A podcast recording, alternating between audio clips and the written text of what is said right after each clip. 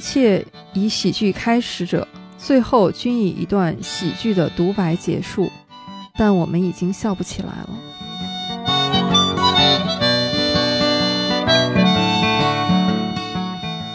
因为我觉得波拉尼奥他是一个体量特别大的这么一个作家，你得给他一片海洋，他像一条鲸鱼一样，你不能把它放在鱼缸里边。 He was a friend of mine. 大家好，欢迎来到这期的银杏树下，我是普洱猫。大家好，我是陈小维。这期我和小薇老师又开启了读遍世界的旅程。那我们这一站呢，第一次啊来到拉丁美洲，啊，第一次，对，因为以前我们欧美啊、东亚啊这些都走过，那我们这次呢就来到了智利，它是在南美洲。为什么到这儿呢？那当然是因为这个地方有波拉尼奥。对，本来要是说波拉尼奥出现之前，要是说聊智利，肯定是聊聂鲁达了，嗯，没想到波拉尼奥来了。对，我觉得像一辆轰轰烈烈开过去的火车。啊，碾压一切。 对，嗯但是这个波拉尼奥，我特别感谢小维老师推荐啊，不然我自己我可能会知道它，但是可能不会就这么沉浸式的去读它。嗯，我们既然说到波拉尼奥，他是智利的作家哈、那智利这个地方其实对我们来说也是有点陌生的。波拉尼奥和他生长的智利，包括后来他很长一段时间生活的墨西哥，这些地方呢，可能和他的作品都有千丝万缕的联系对，后来又去西班牙了。啊。对，所以呢，我们先简要的来介绍一下这些和他生平和他的作品非常紧密的地区和一些他经历过的历史事件。这个也是有助于我们更好的理解他的书里面写的内容。对，因为我觉得读波拉尼奥的书，你必须得对他身处的环境有所了解。嗯，因为你看他成立的诗歌组织，什么本能现实主义，现实以下主义，对，这种组织本身就是有很强的现实性，还有政治色彩的这么一个组织，所以呢，对他当时身处的环境要有所了解。波拉尼奥是一九五三年生的，他的爸爸是卡车司机，嗯还是一个业余的拳击手，他妈妈是一个老师。在十五岁之前呢，他是一直生活在智利。一九六八年的时候，他到了墨西墨西哥，在一九七六年的时候，又离开墨西哥去西班牙。其中呢，在一九七三年的时候，因为智利发生了九幺幺，啊，就是我们现在说九幺幺都是美国那个世贸大厦爆炸那九幺幺，嗯，但智利也有一个九幺幺，就一九七三年，当时是原来的一个民选的总统阿连德被军事独裁皮亚切特发动军事政变给推翻了，而且阿连德就死在总统府里了。他后来又到了墨西哥，墨西哥呢，同样也是拉丁美洲那种左翼和右翼尖锐对立斗争的一个区域。托洛茨基一九四零年就是在墨西哥被暗杀了。嗯托洛茨基当然在墨西哥也留下了一些影响，所以即使在左翼里边呢，也有这种托派的人和斯大林主义的人之间的这种对立。《荒野侦探》里边，主角阿图罗，也就是波拉尼奥他本人的替身，嗯阿图罗他的妹妹就是一个托派，后来他妹妹在西班牙找了一个男朋友，又是斯大林主义者。嗯你要知道这些事儿的背景，会觉得很有意思。而且呢，当时拉丁美洲、智利和墨西哥文坛上两个举足轻重的人物呢，一个是智利的聂鲁达，啊，嗯聂鲁达其实我们都很熟悉了，因为他还来过中国。五十年代他来中国的时候，我们国家还特意给他出了一个线装的诗集啊，嗯，用我们中国的方法出了一本聂鲁达诗文集。当时是给三个国外的作家，其中一个聂鲁达，还有一个是土耳其的希克梅特，还有一个是俄罗斯的吉洪诺夫。那聂鲁达的诗也确实很美呀。非常好，非常好。其实我读聂鲁达的诗，最早读的是他五十年代出的那版，嗯，当时是袁水拍翻译的。哦，我读了那版诗集，我很惊讶，因为一直觉得袁水拍是一个很激进的那种人，嗯但是他翻译的聂鲁达诗呢，翻译的特别棒，我很惊讶。后来，其实七三年智利的九幺幺发生的时候呢，聂鲁达他本人是总统那个阿连德的好朋友，在九幺幺发生两周之内，聂鲁达就在圣地亚哥的圣玛利亚诊所就去世了。关于他是怎么死的，还一直是一个公案，到后来。二十多年过去以后，还开棺验尸啊什么的，就对他怎么死的这个事儿，还引起很多争议。波拉尼奥他小的时候他是很喜欢聂鲁达的诗，但是后来长大了以后，他是聂鲁达诗歌的一个坚定的反对者，因为他反对聂鲁达诗歌里边的那种抒情。但是聂鲁达的诗一想起来，嗯就想起那句、我喜欢你是寂静 的。刚才小姚老师介绍了很多在波拉尼奥他生活的那段时期里面，嗯智利、墨西哥这些地方发生的嗯很多历史事件吧。嗯那这个对于阅读波拉尼奥的书啊，它是有直接的关系的。嗯这些呢都有很多资料，大家一边读书的时候可以再去查阅一下。嗯我觉得小姚老师给了我们一条很好的线索。嗯智利这个地方，以前我对它是几乎没有了解，去看了一下世界地图，才发现它长得太奇怪 了。它是在整个南美洲，就是西南边儿，沿着整个西海南岸美洲海岸线，然后是一条无比狭长的，嗯就是一长溜儿。啊，像拖布的一个布条似的。它长度啊，就是换算成咱们中国地图的话，嗯是能从黑龙江一直到南沙群岛，就这么长。嗯大家想一想，刚才长度咱们有概念了哈，然后它这个宽度，但是它又特别的窄，宽度可能就几百公里。对，说也就是上海到杭嗯州也就这么短， 所以呢，就是狭长狭长的。你像意大利哈，就长得虽然也狭长，但至少人家像一只靴子。嗯啊，它这个就像小马老师说的，就跟个拖布条儿 一样。对，但是因为它这个长度，所以它的覆盖的各种气候面貌是很全面的。拉丁美洲很多文学啊，它为什么这么的丰富和多样，和它的很多地理啊、嗯气候啊，然后这嗯些面貌是分不开的。还有智利这个地方特别有意思，就是那个复活节岛，就嗯是那复活节岛上那个石像哈，对，那个复活节岛是属于智利的还有你去南极，你肯定得去智利。哦。但是那个地嗯方现在不是有争议吗？ 对对。还有一点啊，后来我们知道波拉尼奥是去了西班牙，而且智利这个地方它的官方语言就是西班牙语，因为它在就是很多年以前它是是由西班牙统治的。嗯，有那么几百年的时间。博拉尼奥去西班牙的时间，我也注意了一下，他是一九七六年去的嗯西班牙。这个时间点其实很有意思，因为一九七五年年底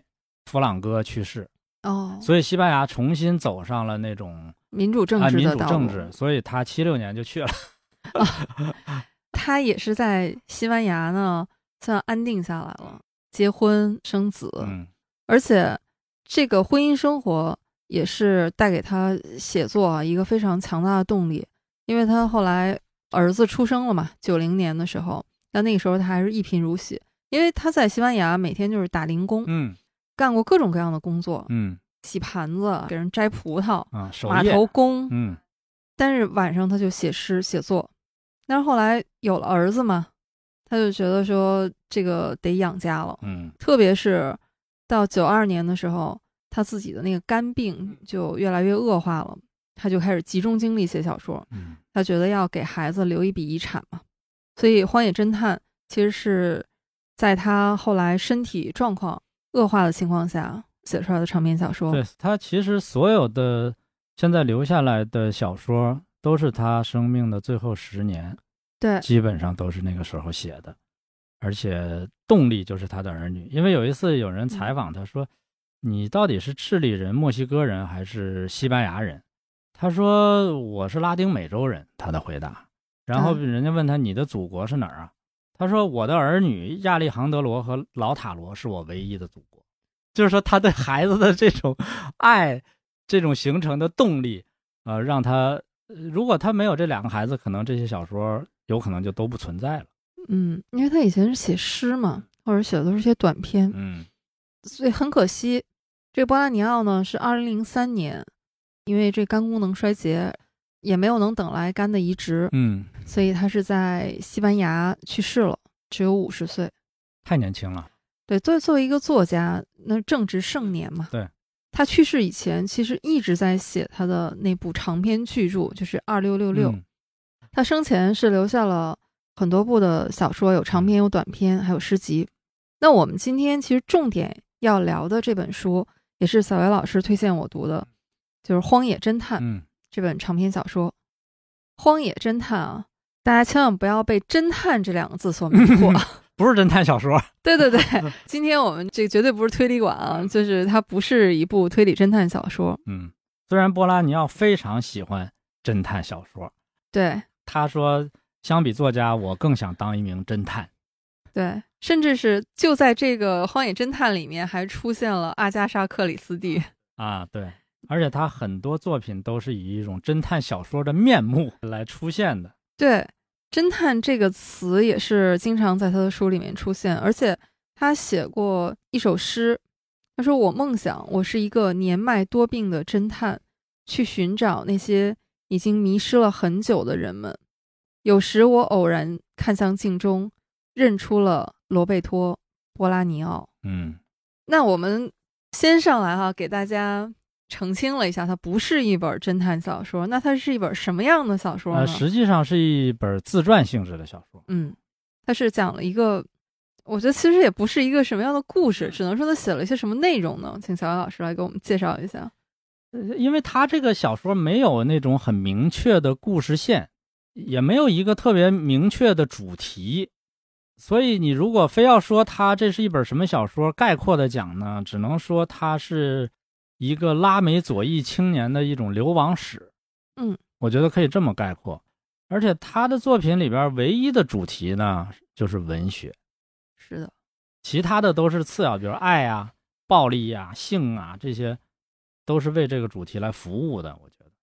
他这个小说呢，实际上呈现出一种很强的氛围感、飘忽感，就是那种流亡的那种感觉。呃，他说这本小说呢，就像是整个拉丁美洲撒遍被遗忘的青春骸骨。嗯他也说，他所有作品都是一封爱或者告别的信笺，写给死在拉丁美洲肮脏战争中的年轻人。如果非要概括的话，我觉得只能这么讲。对他这本书的结构也是很奇特的。嗯第一部分，他是借了一个少年诗人的视角，嗯嗯，是他的日记日记，嗯，，对，由这个少年的眼睛引出了这本书里面有两个核心的人物，就两个诗人、啊，嗯一个是贝拉诺，一个是利马。对其实我们知道，这就是波拉尼奥自己和他的好朋友的一个化身。对啊、甚至是波拉尼奥在给朋友的信里面就明确的写到了，说我把你写到了《荒野侦探》里面。嗯，在这个第一部分里面，这个少年，这个少年叫加西亚马德罗。对，呃，这个少年和两个诗人，还有一个他们救了的姑娘啊，一个沦落风尘的姑娘，他们从墨西哥出发，往墨西哥北方的沙漠地带嗯，去找一个先锋派女诗人，其实相当于是一个诗坛前辈。对，第一部分呢就到这儿，嗯第二部分。你就发现好像和第一部分没有什么关系，因为没有写他们去沙漠，哦然后整找个得怎么样了啊，对。第二部分是一上来就是出现了很多诗人，或者说这个当时的文艺界的人，它是一种访谈的形式。对啊、就好像是对这些人的采访。对每一个人上来有一段，嗯或者是口述的方式，或者是一种记述的方式。嗯在第二部分呢，就是刚才小姚老师说的，它更像是描写这些诗人和这些诗人的生活，他们在时间跨度非常长，大概是在二十年内，他们这些人经历的生活。嗯，第二部分的这些访谈，我觉得这个采访者大概就是这个加西亚马德罗，就是第一部分日记的这个作者，我想，但是也很有意思，最后有一个人说认为是嗯对这个文学流派，就是本能现实主义哈，说我是一个研究者，他几乎是把第二部分提到的人最后他们的结局都有所交代，嗯但是唯独问到说，那这个加西亚马德罗呢？啊他说没听说过这个 人。所以有点懵，对，那当然我们嗯可以理解为马德罗他是一个可以说是一个试点人物吧，你是通过他的眼睛去看。嗯那这是第二部分。第二部分，我是觉得其实是整个这个书里面最华彩的章节，对，因为你是通过这样一个一个人的视角，嗯给你展开了一幅拉美社会这二十年的画卷。嗯嗯，在这里面，这些文学青年、诗人嗯都是怎么样度过了自己最疯狂、最浪荡，也是最美好的那段青春的时光。嗯，因为他采访的这些人，除了诗人以外，还有一些老作家，嗯，还有出版商，对，还有贝拉诺的同学，还有贝拉诺后来在欧洲流亡的时候跟他接触过的一些朋友。嗯，嗯，对，小维老师还详细的整理了一份名单。对，回头我分享给大家，对，因为否则他这个书很长，你而且拉美人的那个名字又特长，你可能读到后边吧，哎，前面的这个人跟那个人什么关系，你忘了。呃，我我我不知道对不对啊，但是反正我自己就是这么读的，就是也没有关系，不要在意这些细节，就是你就读就行了， 硬读。嗯每一个人或者说他每一段的人生都是无比的丰富和多彩的。嗯那这是第二部分，到第三部分终于又回来了。嗯，又回到日记了，对，书接上文，回到之前马德罗的日记。去沙漠里面去寻访那位女诗人的四人组。那这个时候呢，他们终于找到了那位女诗人，但是刚刚找到，他们就遇到了一场厮杀。嗯在沙漠里面呢，诗人们遇到了可以说流氓吧，肉搏当中啊，这个女诗人其实是为了保护他们呢，她又死去了。嗯这四个人最后应该是分开了，他们没有再继续在一起走。你也可以说是一个开放式的结局啊，并没有交代这四个人最终去了哪里。对，而且不知道他们找他干嘛。哎，但是你看完第三部分，你再回想第二部分，嗯这四个人应该第二部分里的描述的所有人，可能就是他们这四个人后来的生命轨迹。嗯，所以，这《荒野侦探》真的是一部没有办法很容易去概括的一本书。很难概括。但是找人是博拉尼奥用的非常多的这么一个方式。嗯像二六六六也是找人，也是找一个大家都不知道他在哪儿的一个作家，包括《遥远的星辰》里边也是找人， 这个就是他所谓的呃侦探吧，看来他每一本书都是一本寻人启事。哎，波拉尼奥是说，《荒野侦探》是他对马克吐温的致敬，嗯是那个《哈克贝里芬历险记》。嗯他说，其实你哈克贝里芬写的是通过哈克贝里芬这个小孩子他的流浪历险，嗯从他的视角去展开的故事。那《荒野侦探》呢？布兰尼号认为展现的就是友谊，主要就是贝拉诺和利马，就是他和他的好朋友之间的这个友谊。但是你看他说这友谊吧，其实你在这个小说从头到尾看到写他们俩之间的交往很少很少，对，其实也能看出来那种文学青年之间，他们真的是以文会友，对对对，淡如水，对他们之间的很多争执，可能是来源于嗯，他们对文学作品的不同的理解，或者说他们对一些文人的评价看法。嗯小老师有一个问题，我也是特别想请教您啊，嗯因为我知道您是特别喜欢波拉尼奥的啊，嗯，您喜欢他的这个理由是喜欢这个小说的文字本身呢，还是喜欢里面他所描写的那些文学生活？我先说，我一开始第一次读《荒野侦探》的时候的那种感觉，嗯就是我吃了一惊，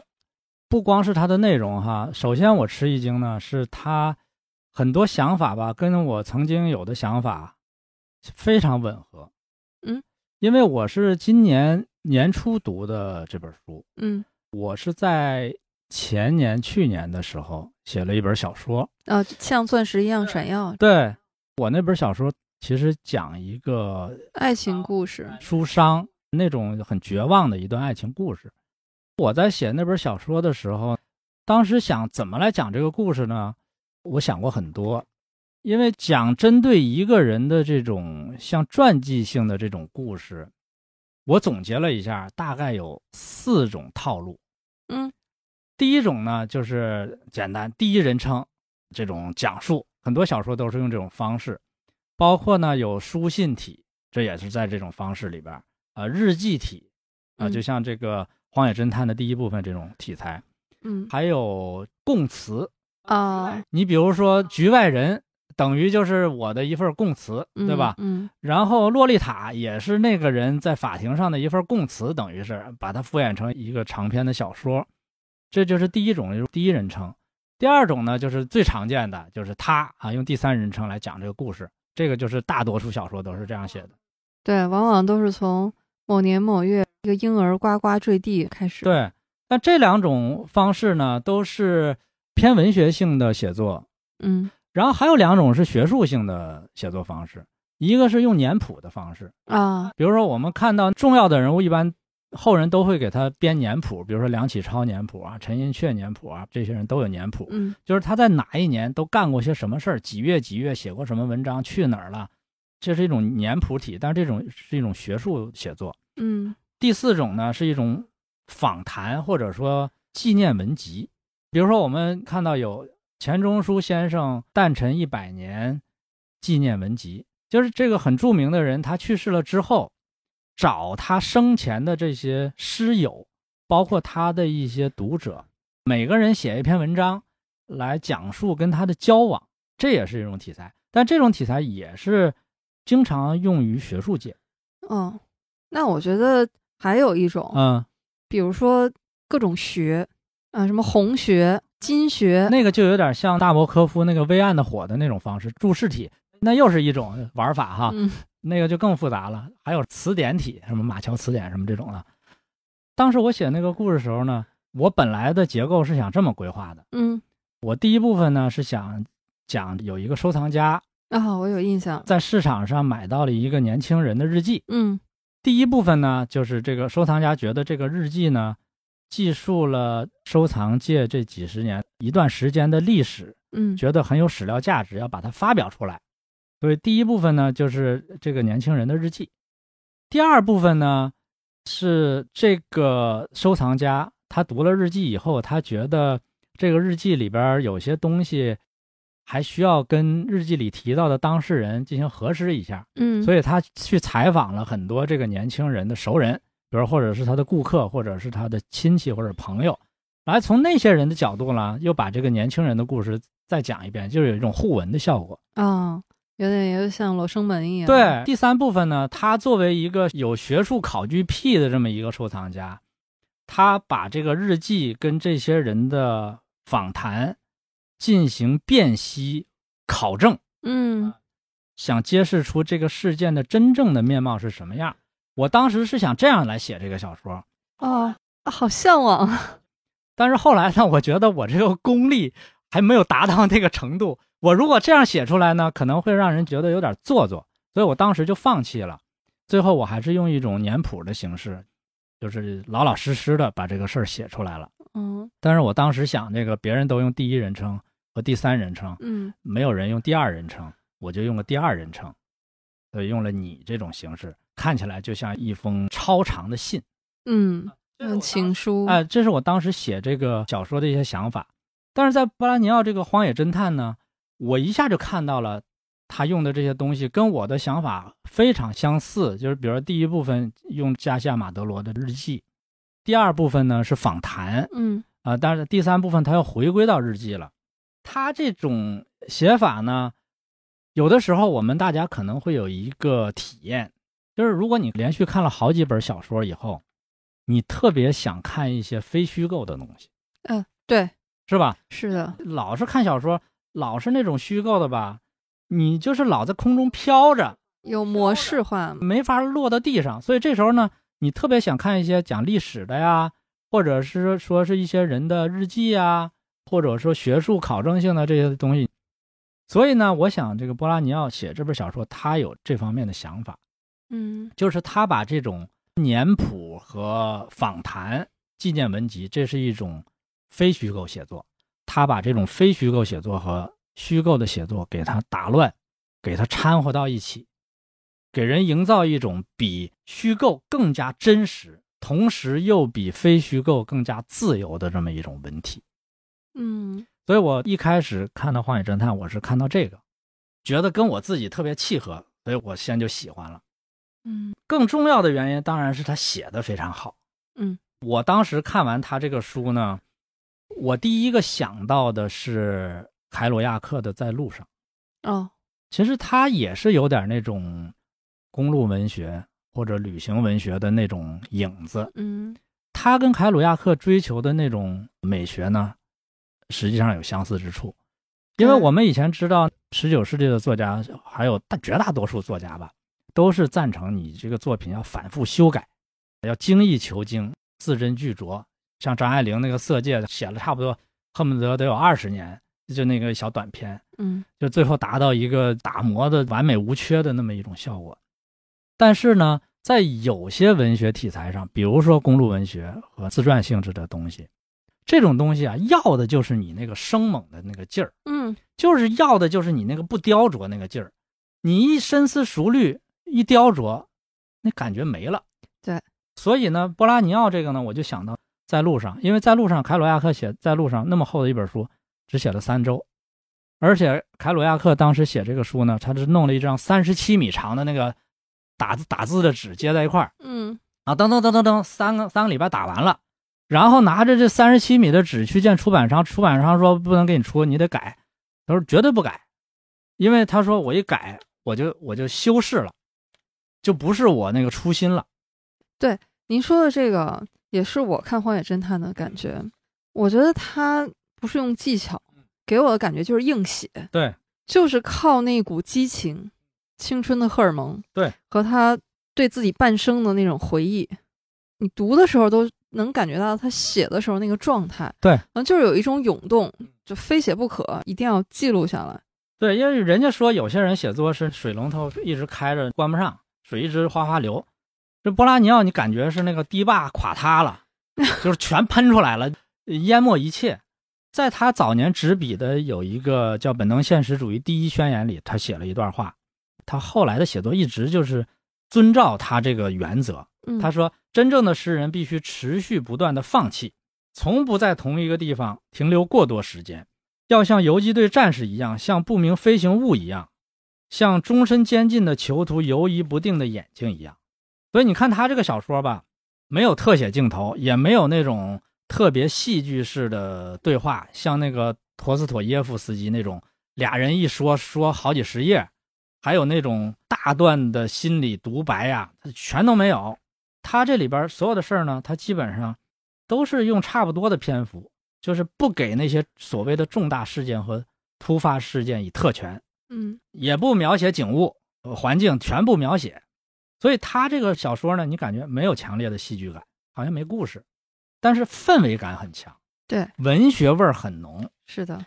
就好像一个人经历过很多事儿以后哈，你再回头看那曾经有过的那种小快乐呀，或者小伤痛啊，都不过是时间携带的泥沙，就是天地不仁，万物为刍狗，就那种感觉。对他的小说，我读的时候，我也是觉得他那种氛围感。打开他的小说，嗯你好像就上了一座岛，甚至是一座孤岛。对，跟现实生活也没有什么特别强的联系。但是你一到这个岛上，你就发现是进入了一个文学的场域。对，看他的书，我就像走在一个游戏世界里面，嗯，到处都是 NPC。对，走两步你就能遇见一个诗人，那边呢就是几个文艺界的人可能在喝酒，嗯，我有一个感觉，就是大多数小说吧，就是在它的起点和终点之间有一条非常明确的道路，即使它有一些岔路呢，也是显而易见的，这就是岔路。波拉尼奥的这个小说在起点和终点之间呢，没有一条道，中间是一片森林，你就进去了，然后你可能就迷路了，也可能是沙漠。 对，就这感觉对。，他的书里面有这么多出场的人物，嗯就像一幕永远都不落幕的舞台一样，就这些人反复的登场，然后下去。我在看这个书的时候，我觉得刚才你也提到了，嗯就它确实没有什么风景。我的感受就像我是在开一辆车速飞快的车，跑在一个那种无人区的高速公路上，嗯你不会在意两边的风景，因为一个是都差不多，嗯另外，你的关注点不在于说路上两边的东西，而是你就集中在你自己跑的这条路上。对，他的小说里只有他内心的那些东西。你说他这小说里全世界大城市，他都写遍了， 差不多。但是呢，他从来不会描绘哪个城市有什么特殊的景物啊，什么从来没有，一点儿都没有。但是它在里面，对我来说啊，嗯更吸引我的是里面他描写的那些文学的世界，嗯我会觉得那是一个属于青春的、非常疯狂诗人一样，他们喝酒聊天儿，各种文学聚会，嗯他们就就没有什么日常生活，他们的生活就是写诗、写小说。对，你看那里边有个拉斐尔·巴里奥斯，那也是一个呃本能现实主义诗人。他光是讲他们平时做这种诗歌写作的练习，写各种各样不同的诗，他都写了好几页。就是这种诗的类型，他都写了好几页。对，他们读的书，他们在书店里偷的书真是切书不能啊算偷啊。对，然后你看他们之间聊天儿，说我们嗯都聊什么呢？当然聊那些大师，嗯他们甚至聊到了我们中国的古典文学，什么汉朝、隋朝的诗歌，聊刘向、董仲舒、曹丕、陶渊明，啊聊唐朝什么韩愈。啊，孟浩然、王维、李白、杜甫、白居易，嗯一直聊到明朝、清朝。嗯，看来诗歌和诗人啊，也确实不分国界。就是他们真的是视野特别宽，把全世界的真读遍了。对，它里面也有一些恋人嘛，哈，或者说可能这个感情也都是非常短暂的，可能只是在瞬间擦出来一些火花，但是他们的感情生活经常是在一起写东西，嗯一个人在写长篇小说。他说他写长篇小说，我写日记、诗歌和电影剧本。我们写东西的时候就是面对面坐着，写作也不是为了发表，而是为了更好的理解自我。这就是他们的生活。 但我会觉得，同样都是这种文学世界的想象或者说记录，拉美这个地方，可能它和其他地方又太不一样了。嗯首先是说拉美这个地域的特点啊，它的很多气候的特点，嗯就给人一种迷幻、混乱的感觉。再加上波拉尼奥他所处的那个历史时期吧，刚好也是一些历史事件纷繁更替。其实很多因素了，比如说种族的因素，嗯，印第安人啊、黑人啊、白人啊混杂，还有就是各种思潮的集散地。因为其实西班牙占领了美洲大陆以后呢，尤其是南美啊，但是西班牙的政治呢，其实是比较落后的一种政治，所以南美这个地方呢，受到各种思潮的冲击很厉害，它的政治一直处于一种比较腐败、独裁政治的这种高压之下。嗯，所以我看拉美的那段历史，总给我一种五代十国的感觉。嗯那在这这本小说里面，因为它太有文学感了，很多段落都让我觉得流连忘返，嗯而且会让我想到很多那种我心目当中真正意义上的可能代表文学的那些人，我觉得他们都是相通的。嗯比如这句啊，他说：“所有的诗人，哪怕最先锋的诗人，都需要一位前辈。可是这些诗人宁愿做孤儿。”这句让我马上就想起孩子和他们那一代的、文学青年。嗯、那代诗人吧，朦胧诗人，嗯包括北岛，他其实后来基本上就是浪迹天涯。对对，跟他们这波人很像，其实。对，所以这《荒野侦探》嗯我读完以后觉得也是文学青年的挽歌。嗯，然后是这嗯本书里面还有没有您觉得印象特别深的一些篇章或者是段落？其实印象深的段落很多了，包括他有一些写法吧，别人不会那样写，他有一些比喻啊，呃很神。 比如说写夕阳，他说孔雀般的夕阳，这个比喻我嗯以前从来没有见过。啊那他还有一句说，一只笨鸟嗯在月光下疯狂的跳跃。对，再比如说，他说一高一矮俩人走在一起，他说他俩走在一起就像是 L E，我觉得特神。布拉尼奥他的很多比喻啊，确实是非常曼妙。嗯，他说，所有文学都可以分为异性恋、同性恋和双性恋。长篇小说总体上属于异性恋，诗完全是同性恋。说短篇小说应该属于双性恋了。只有他能想出来。对，还有一个比喻就是那个是在遥远的星辰里边的一个比喻，我印象特别深。嗯，他说，这种爱情就像是遗失在巨大的影片资料馆里一个被人遗忘的架子上的一部电影。这个比喻也很神，嗯，很多了。这但是就是他这个小说呢，它不是那种金句式的小说。嗯，我老想起来一个以前讲那个古代书画的时候，嗯，常用的一个词儿，就是叫元气淋漓，啊、就是说那种生猛、无序性和开放性，这个是我特别喜欢的，就是充满青春气息、荷尔蒙，就自由流淌，抓大放小，对一些细节呢也不关注，哪怕有些地方有点粗糙，好像也不是问题。嗯，从来没见过小说这么写的，里面又有直线，又有曲线，对，还有长方形、三角形。对对对对对，还带图形的，对，我觉得这一下把我拉回到中学的平面几何课堂。有一次看费明写一篇文章，讲六朝的文章，有的人说那个余信，他说这余信的文章乱写，因为我们古代写文章都是说一句话里不要有两个重复的字儿。余信这文章怎么一句里两个花字呢？费明说，真正的六朝文章就是乱写的。他有一句诗说是“生香真色人难学”，就是这种蓬勃的这个生机，他的作品里充满了这种蓬勃的生机。所以有一次跟人聊天说，南美为什么足球那么厉害啊？跟墨西哥，我说你看他们小说就知道了，那个毫无顾忌的那种释放啊，你说他球能踢不好吗？那足球就是需要你去释放。哎，这个你说啊，哈，嗯确实是这种审美上的差异。，对，就是这里那面有种一差异，句，他说：“第一杯解渴，第二杯令心愉悦，第三杯是享受，第四杯就是疯狂。”嗯，我说这简直要把妙玉气死了。在妙玉这种非常孤高的他的这种审美情趣里面，一杯为品，两杯就是解渴的蠢物，三杯就已经是一牛一骡了。啊。但是中国文化里也有另一种，比如说那个《论语》里边，季文子说“三思而后行”，嗯孔子听了以后，孔子说：“哎，不不用三思以后再行。”他说：“再思可以。”也就是说两次就行了，嗯，三思而行有点多了。可能就不行动了。对，不用三思而行，你就在就可以了。嗯荒野侦探就是它不见得是特别完美，但是呢，它格调是高的。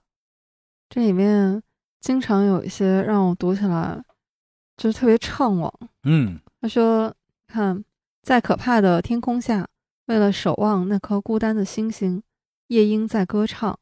说这句诗好像是在说，我看见了我们的挣扎和梦想，在同样的失败中纠缠在一起。那个失败被称为欢乐。嗯所以这本书它有一个题记嘛，就是永远年轻、永远荒唐的悲伤，是写给失败一代的情书。嗯他这个小说里面有一段啊，我是反复看了两遍，啊，哪段儿？就是他整个那一篇呢，他每一段的结尾都是一句“一切以喜剧开始”，但是你把每一段结尾都读下来以后，你会发现它就像一部完美的乐章，然后互相的呼应。一切以喜剧开始者将以悲剧结束，一切喜剧开始者将以悲喜剧结束，一切喜剧开始者注定要以喜剧结束。等等。最后，一切以喜剧开始者，最后均以一段喜剧的独白结束，但我们已经笑不起来了。嗯但是我觉得他也很幽默，嗯就在里面说，你知道对文学来说最坏的事情是什么吗？我知道，但是假装不知道是什么呢？跟作家成为朋友，这样的友谊虽然弥足珍贵，但也会破坏你的批评感觉。 是这么回事儿啊。他的这本书里面有一些和他的短篇小说其实是有呼应的，嗯比如他在《荒野侦探》里写了一个女诗人，嗯她是乌拉圭人，在墨西哥呢一所大学里面，白天打打零工，晚上加入大学里面的文化生活。但是在一段特殊时期里面呢，就是有军方控制了这个校园，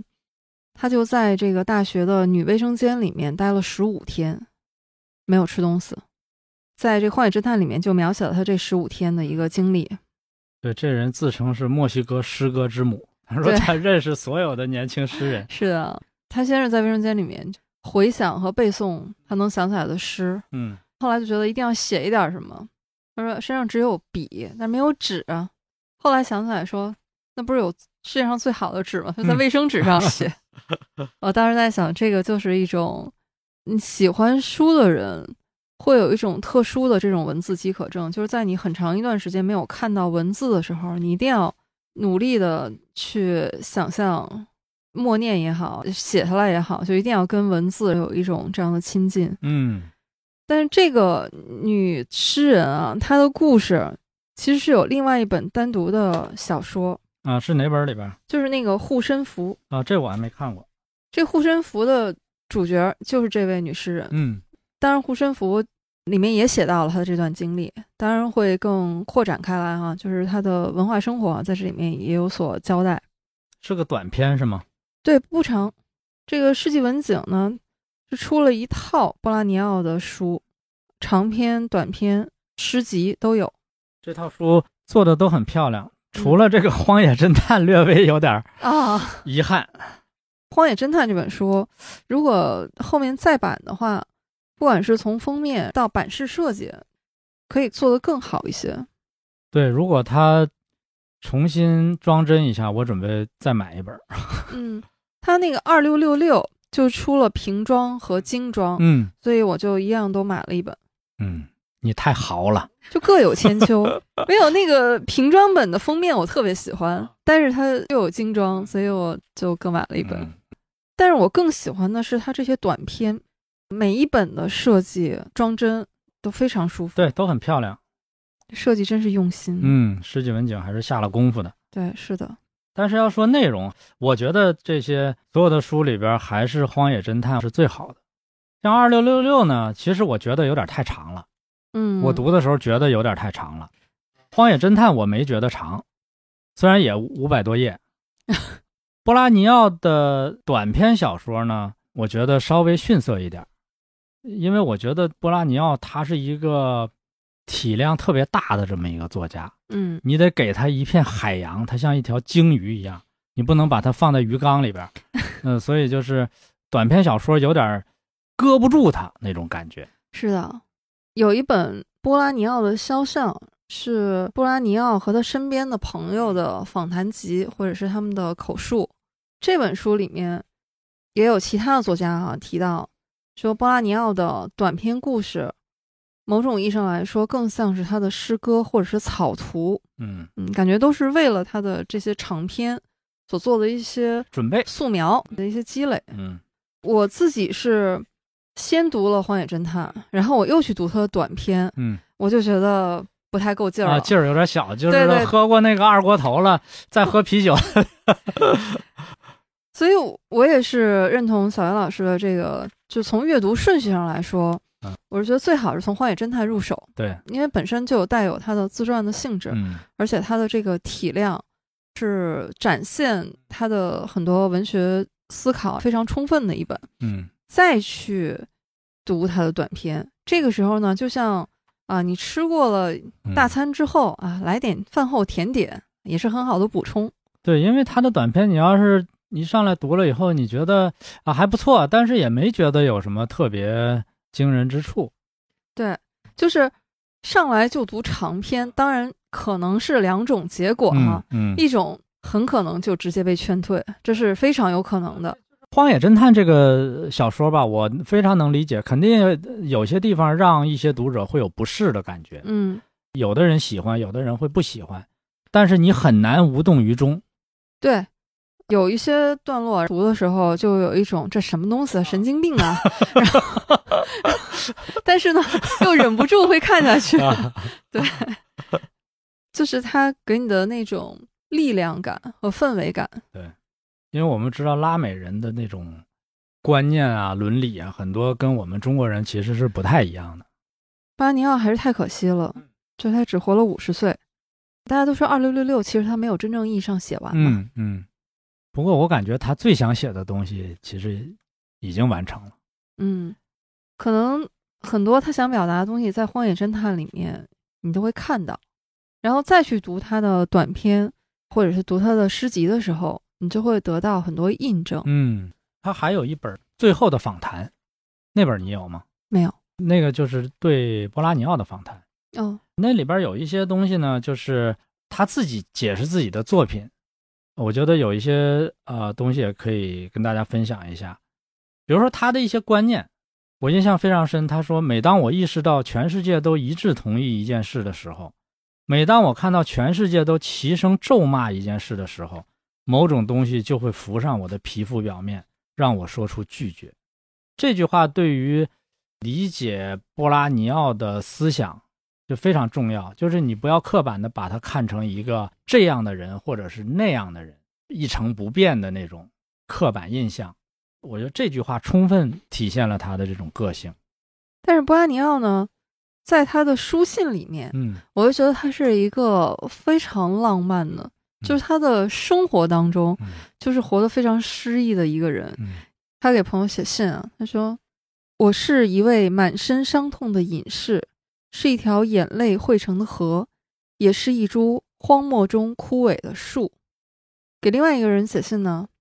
前面写的都很平常，他说很晚了，啊，说晚安，我明天再给你写信，希望你能做个美梦。然后笔锋一转，但也别太美，免得让你哭泣。 啊，我当时在想，诗人都是这么写信的吗？ 突然来个转折，这个转折很有深意。对他的个人生活，也是让我有一种就只能想象，你没有办法效仿。对，就是他的朋友们的访谈录里面就写他随时随地就是在写作、写诗。对，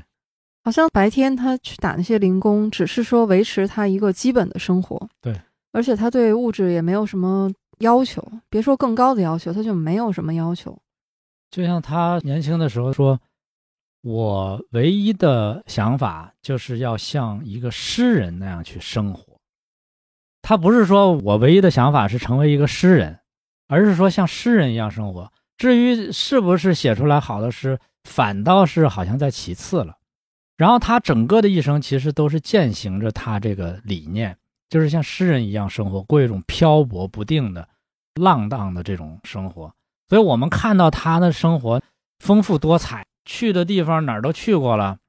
但是这些其实都是血和泪换来的，我觉得。他把自己活成了一首诗、一本小说。因为他可能觉得我只有像一个诗人那样生活，我才能写出来好诗。他的一位朋友说，波拉尼奥的独特之处还在于他能够代表一种文学信仰。嗯，就是我读到这句的时候，也是被刺了一下。就好像如果说文学是一个宗教的话，波拉尼奥就是一个特别虔诚的教徒。嗯，而且他也喜欢鲍勃迪伦。嗯，对我还说呢，这个我读完《荒野侦探》，我立刻想到鲍勃迪伦一首歌，嗯就是 He was a friend of mine，就是我曾经的一个朋友。他说这个朋友呢一直在外面流浪，他就死在路上了。那这个人他也没做过什么坏事儿，但他曾经是我的一个朋友。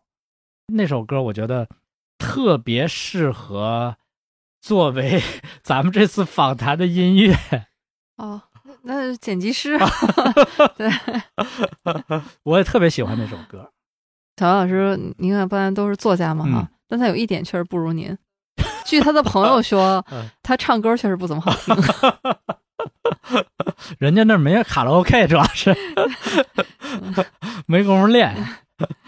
波拉尼奥他自己对文学批评其实是非常重视的。嗯你看，在《荒野侦探》里面，他就说，文学批评与作品一度并驾齐驱，后来批评没落，读者跟了上来。嗯那后来说，读者一个一个死去，作品继续孤独的前行。尽管新的批评和新的读者又沿着作品又慢慢的赶过来，最终作品在大千世界的旅程注定要无可挽回的孤独下去。总有一天，作品也会死亡，就像万物都必然要死亡和走向终结一样。嗯，就像播客一样，是吧？其实读到这段的时候，我也是有一点小小的思考。啊，我在想，为什么会有像我们这种普通读者的读书类的节目呢？如果我们是想看书评的话，那有很多专业的书评，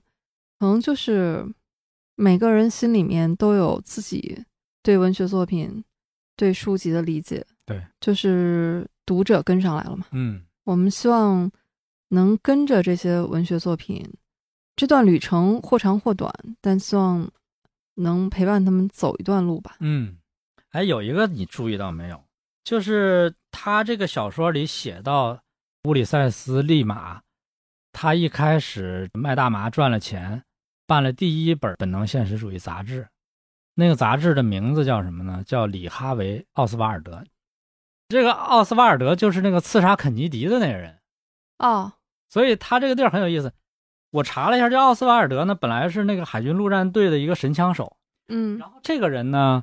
特别向往苏联，他还专门跑到苏联去，希望引起苏联政府的关注。后来也没人搭理他，他就在那个旅馆里边割腕自杀，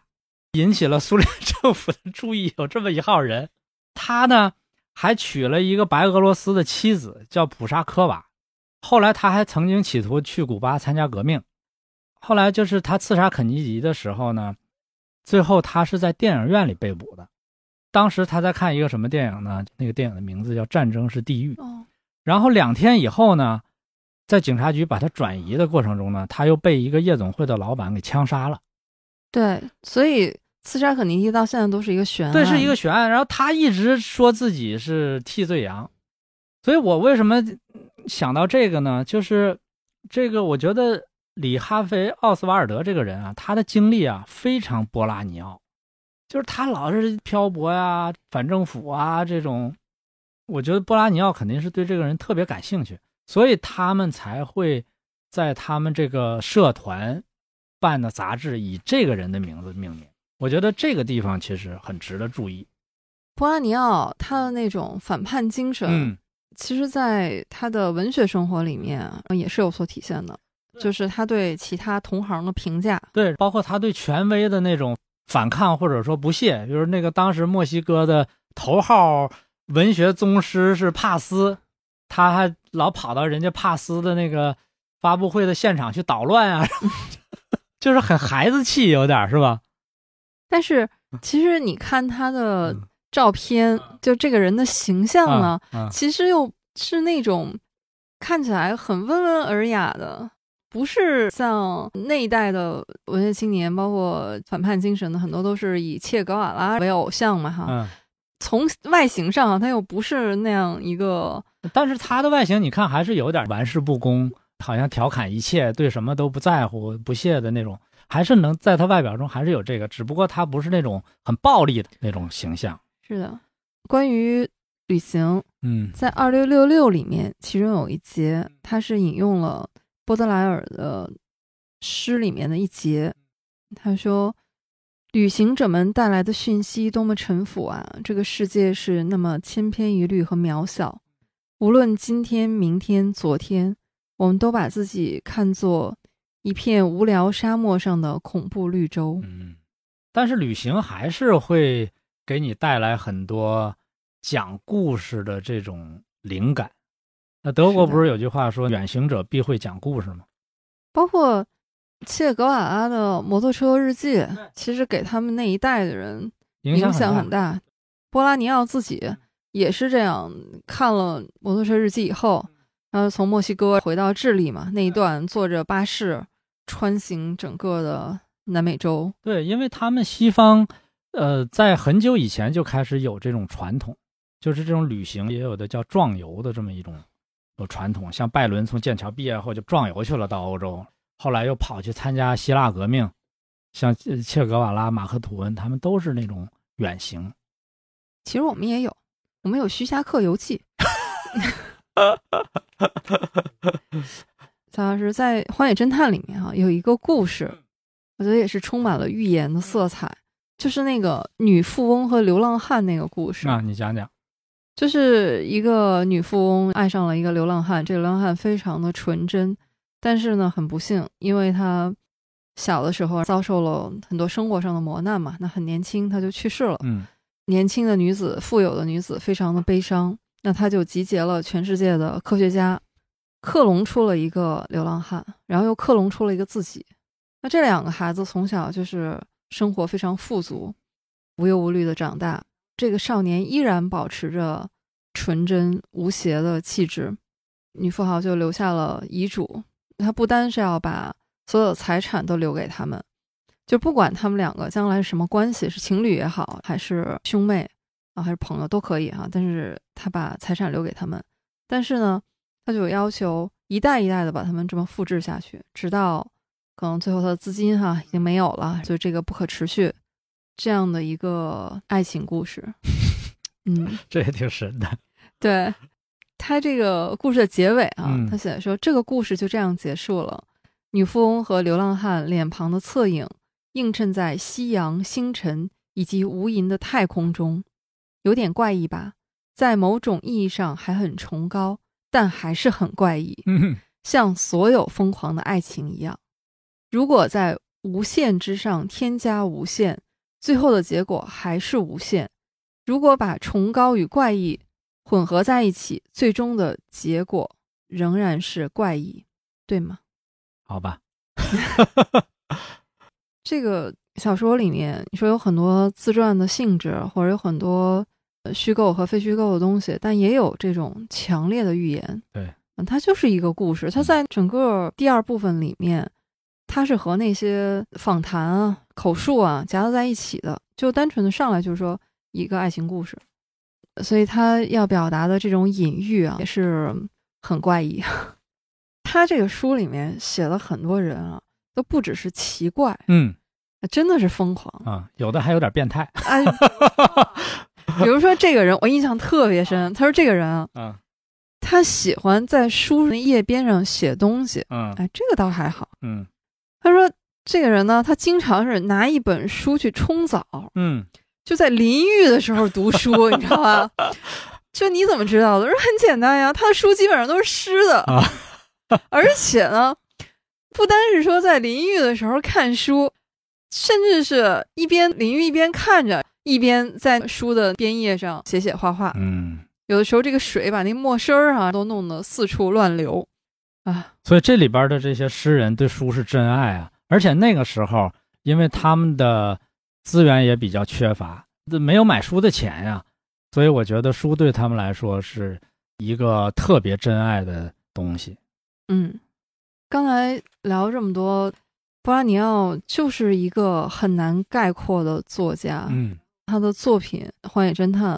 也是一部难以描述的作品。嗯，我觉得他是一个能激发起别的作者写作欲望的一个作家。所以我们之前聊班宇，嗯讲他写那个枪木，就是他肯定是看了波拉尼奥的作品以后，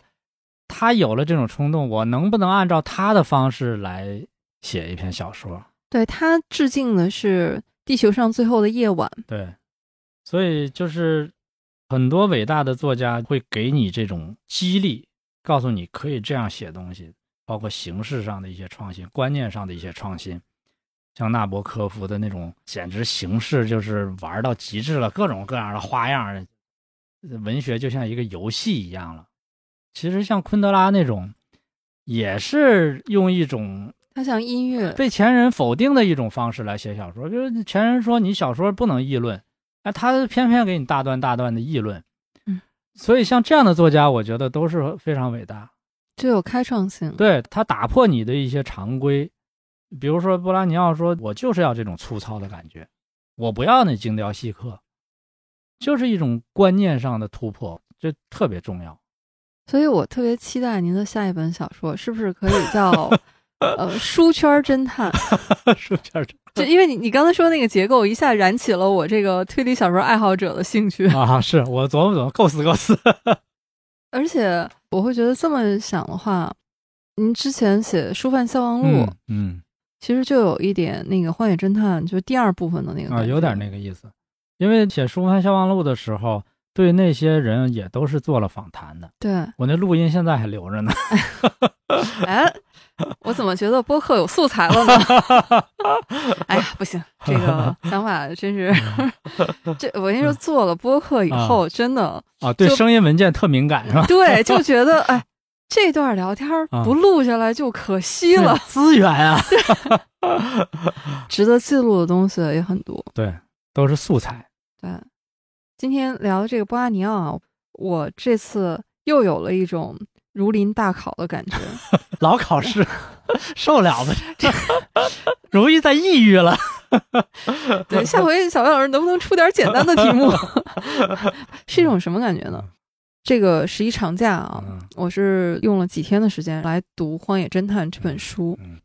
读完了以后，你就发现你停不下来，嗯就特别想再去读波拉尼奥其他的作品，嗯不管是短篇还是他的访谈录啊，他的访谈录我是读完了的，也读了他的一些短篇，就觉得这股劲儿，你不想让它停下来。对我呢是年初的时候读了一遍《荒野侦探》，为了录这个节目呢，我又读了一遍，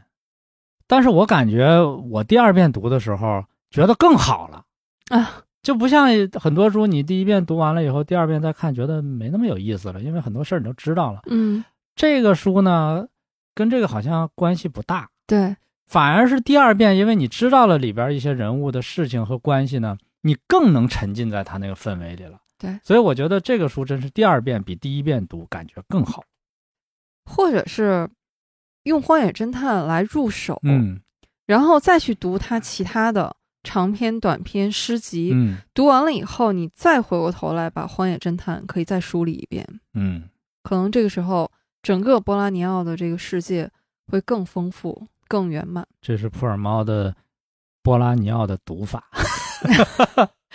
呃，我的一个啊计划吧。对 我可以把我整理的那个次要人物关系表分享给大家。可以， 回头我们发到公众号上吧。呃所以我是觉得波拉尼奥，感谢小白老师啊，你是带我进入了一个他的世界，但我觉得对我来说，这个旅程还没有结束，还正在路上。嗯我们读遍世界的脚步呢，也是不会停下来的。嗯，所以我们这站算智利还是算墨西哥呀？还是算西班牙呀？啊 还是算拉丁美洲？啊 像布拉尼奥说的是，我是拉丁美洲人。这这，反正我们以前 也遇到过这个问 题啊。这个是吧？比如像多拉斯，对吧？他的情人到底是算法国还是算越南？最后说有一个统一的原则，就还是按他的国籍嘛。嗯嗯嗯好，所以这一站呢，我们就是智利的波拉尼奥。但其实世界文学的脚步，我们是不会停下来的。文学世界的地图，我们也会这样一站一站的去打开它，去继续拓展。今天这期波拉尼奥就到这里，我们也非常欢迎大家能够在评论区留言，告诉我们你对波拉尼奥的阅读体验。那如果您觉得这期节目还不错呢，也欢迎您转发给您的朋友。谢谢大家，感谢大家，拜拜。再见。